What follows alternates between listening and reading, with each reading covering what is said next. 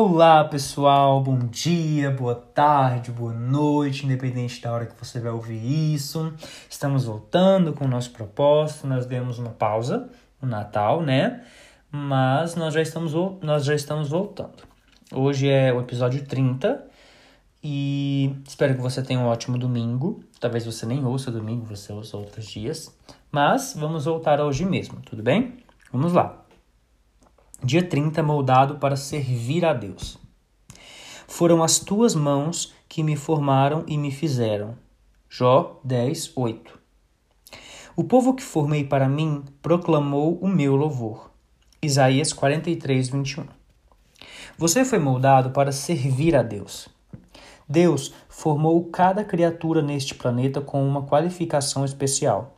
Alguns, alguns animais correm, outros saltam, alguns escavam e outros voam. Cada um tem um papel especial para cumprir conforme foram moldados por Deus. O mesmo se dá com os humanos. Cada um de nós foi concebido ou moldado com exclusividade para a realização de determinadas tarefas.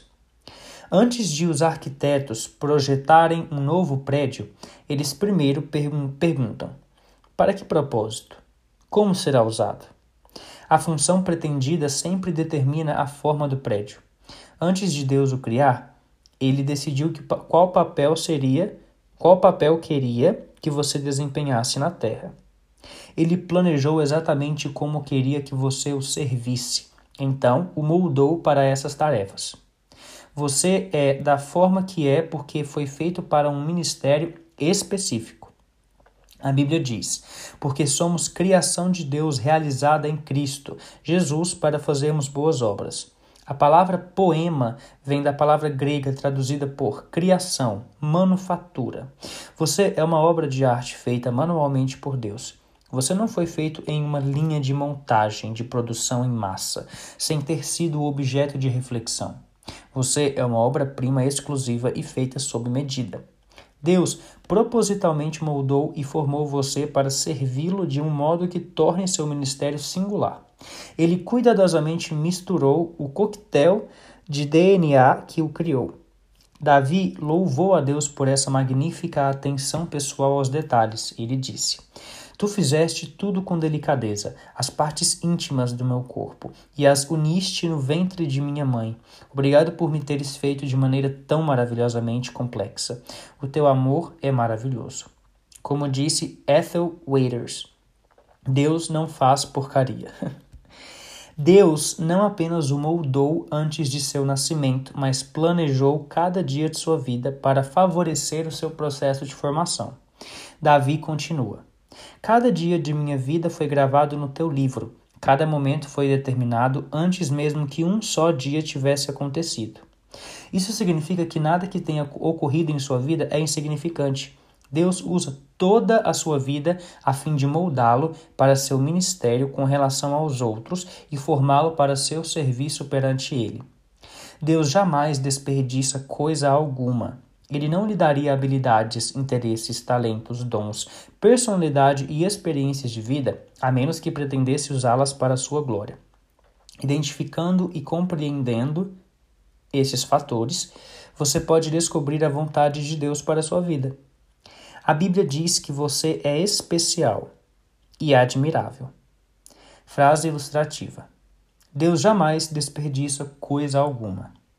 Voltando. Você é uma combinação de múltiplos fatores. Para ajudar a lembrá-lo de cinco desses fatores, criei um simples acróstico: forma.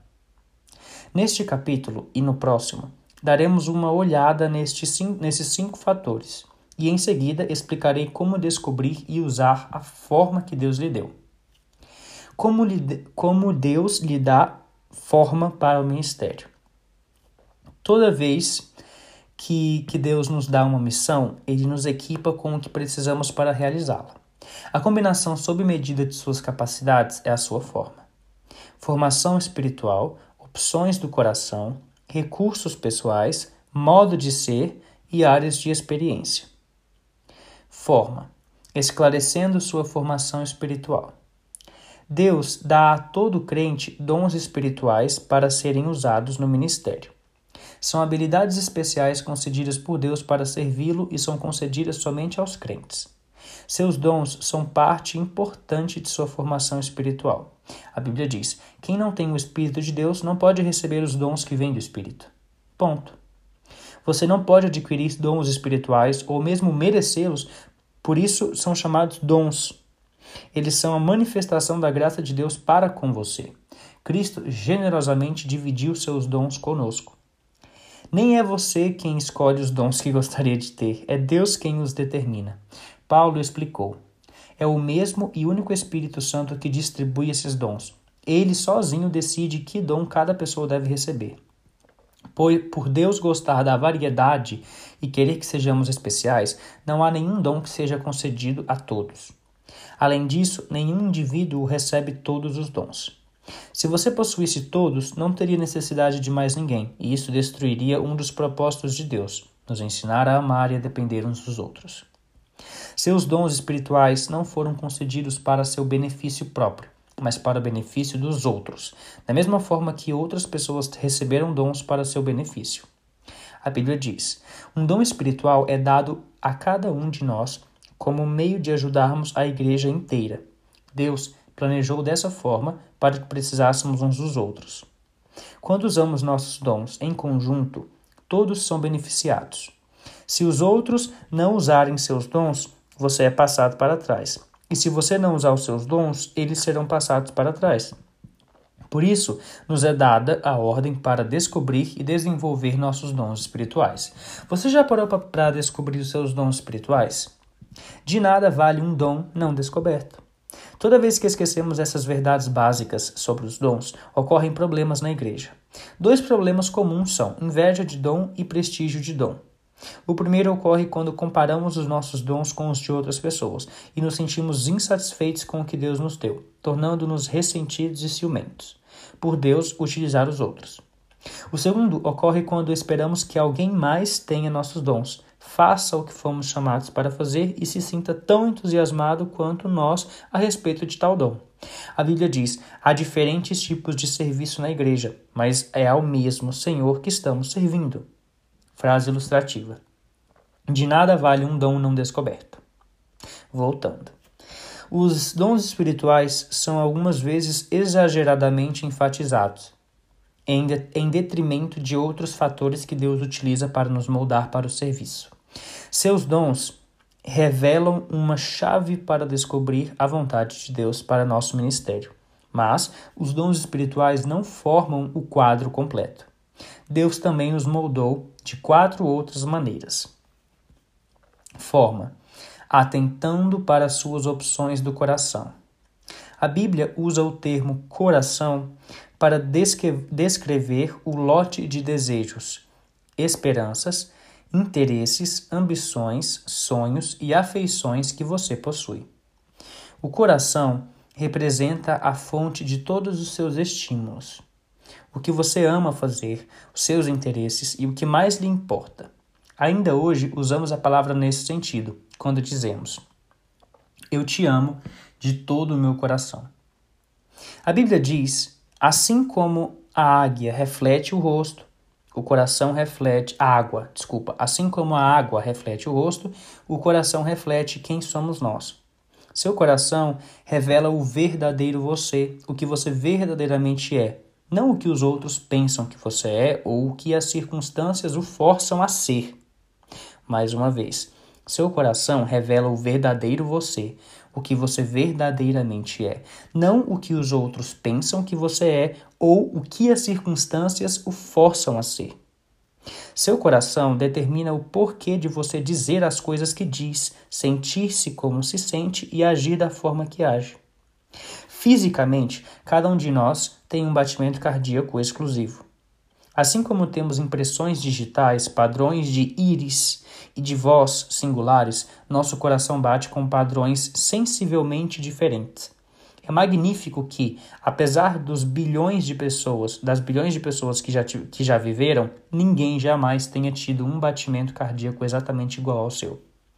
Do mesmo modo, Deus deu a cada um de nós um compasso emocional único que dispara quando pensamos em assuntos, atividades ou circunstâncias que nos interessam. Nós instintivamente importamos-nos com algumas coisas e desconsideramos outras. São pistas de onde, de onde deveríamos estar servindo. Outra palavra para coração é paixão. Existem certos assuntos que lhe despertam paixão e outros para os quais você não liga a mínima. Algumas experiências o entusiasmam e prendem sua atenção, enquanto outras o desanimam ou matam de tédio. Elas, revelam, elas revelarão a natureza de seu coração. Enquanto você crescia, deve ter descoberto que se interessava intensamente por alguns assuntos que não despertavam o menor interesse em sua família. De onde vieram esses interesses então? Bom, vieram de Deus. Deus tinha um propósito em lhe dar esses interesses inatos. Seu compasso emocional é a segunda chave para a compreensão de sua capacitação para o serviço. Não ignore seus interesses. Imagine como eles podem ser usados para a glória de Deus. Há uma razão para que você goste de fazer essas coisas. A Bíblia nos manda continuamente servir ao Senhor com todo o nosso coração. Deus quer que você o sirva apaixonadamente e não por obrigação. As pessoas raramente se destacam em tarefas que não apreciam ou que não lhe desperte paixão. Deus quer que você use seus interesses naturais para servir a Ele e aos outros. Ouvir os impulsos internos pode indicar-lhe o ministério que Deus tensiona com, com você, que você tenha. Como você sabe quando está servindo a Deus de coração? O primeiro sinal revelador é o entusiasmo. Quando você está fazendo o que ama fazer, ninguém precisa motivá-lo desafiá-lo ou inspecioná-lo. Você o faz pelo mero prazer. Você não precisa de recompensas, aplausos ou pagamento, porque adora servir dessa forma. O oposto também é verdade. Quando você não se entusiasma com o que faz, é facilmente des desestimulado. Frase ilustrativa. Quando você está fazendo o que ama fazer, ninguém precisa motivá-lo. Voltando. A segunda característica de quem serve a Deus com o coração é a eficiência. Todas as vezes que você faz o que Deus o condicionou a fazer, a amar, você se torna bom nisso. A paixão leva à perfeição. Se você não se importa com uma tarefa, é improvável que se destaque nela. Em contrapartida, os maiores realizadores em qualquer campo são movidos pela paixão, e não por lucro ou obrigação. Todos já ouvimos dizer: Arranjei um emprego que odeio para ganhar bastante dinheiro. Então, algum dia saio e vou fazer o que gosto. Isso é um grande erro. Não desperdice sua vida em um emprego que não que não exprima o que vai em seu coração. Lembre-se, as maiores coisas da vida não são as coisas. Lembre-se, as maiores coisas da vida não são as coisas. O significado é muito mais importante do que o dinheiro. O homem mais rico do mundo certa vez falou: uma vida simples no temor do Senhor é melhor que uma vida rica com uma tonelada de dores de cabeça. Não se conforme em apenas alcançar uma boa vida, porque uma boa vida não é boa o suficiente. No fim das contas, ela não satisfaz. Você pode ter muito do que viver e ainda assim não ter para que viver.